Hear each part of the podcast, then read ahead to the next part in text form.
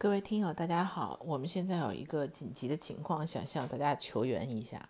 就是我们现在的录音软件，因为版本升级之后，它每一次都开始自动剪辑，剪辑之后的长度是我们录音长度的二分之一，甚至于三分之一，而且在录音过程中没有任何提示，所以导致我们录之后的节目就没有办法再进行制作和上传。那我们现在急需要一款能够替代它的软件。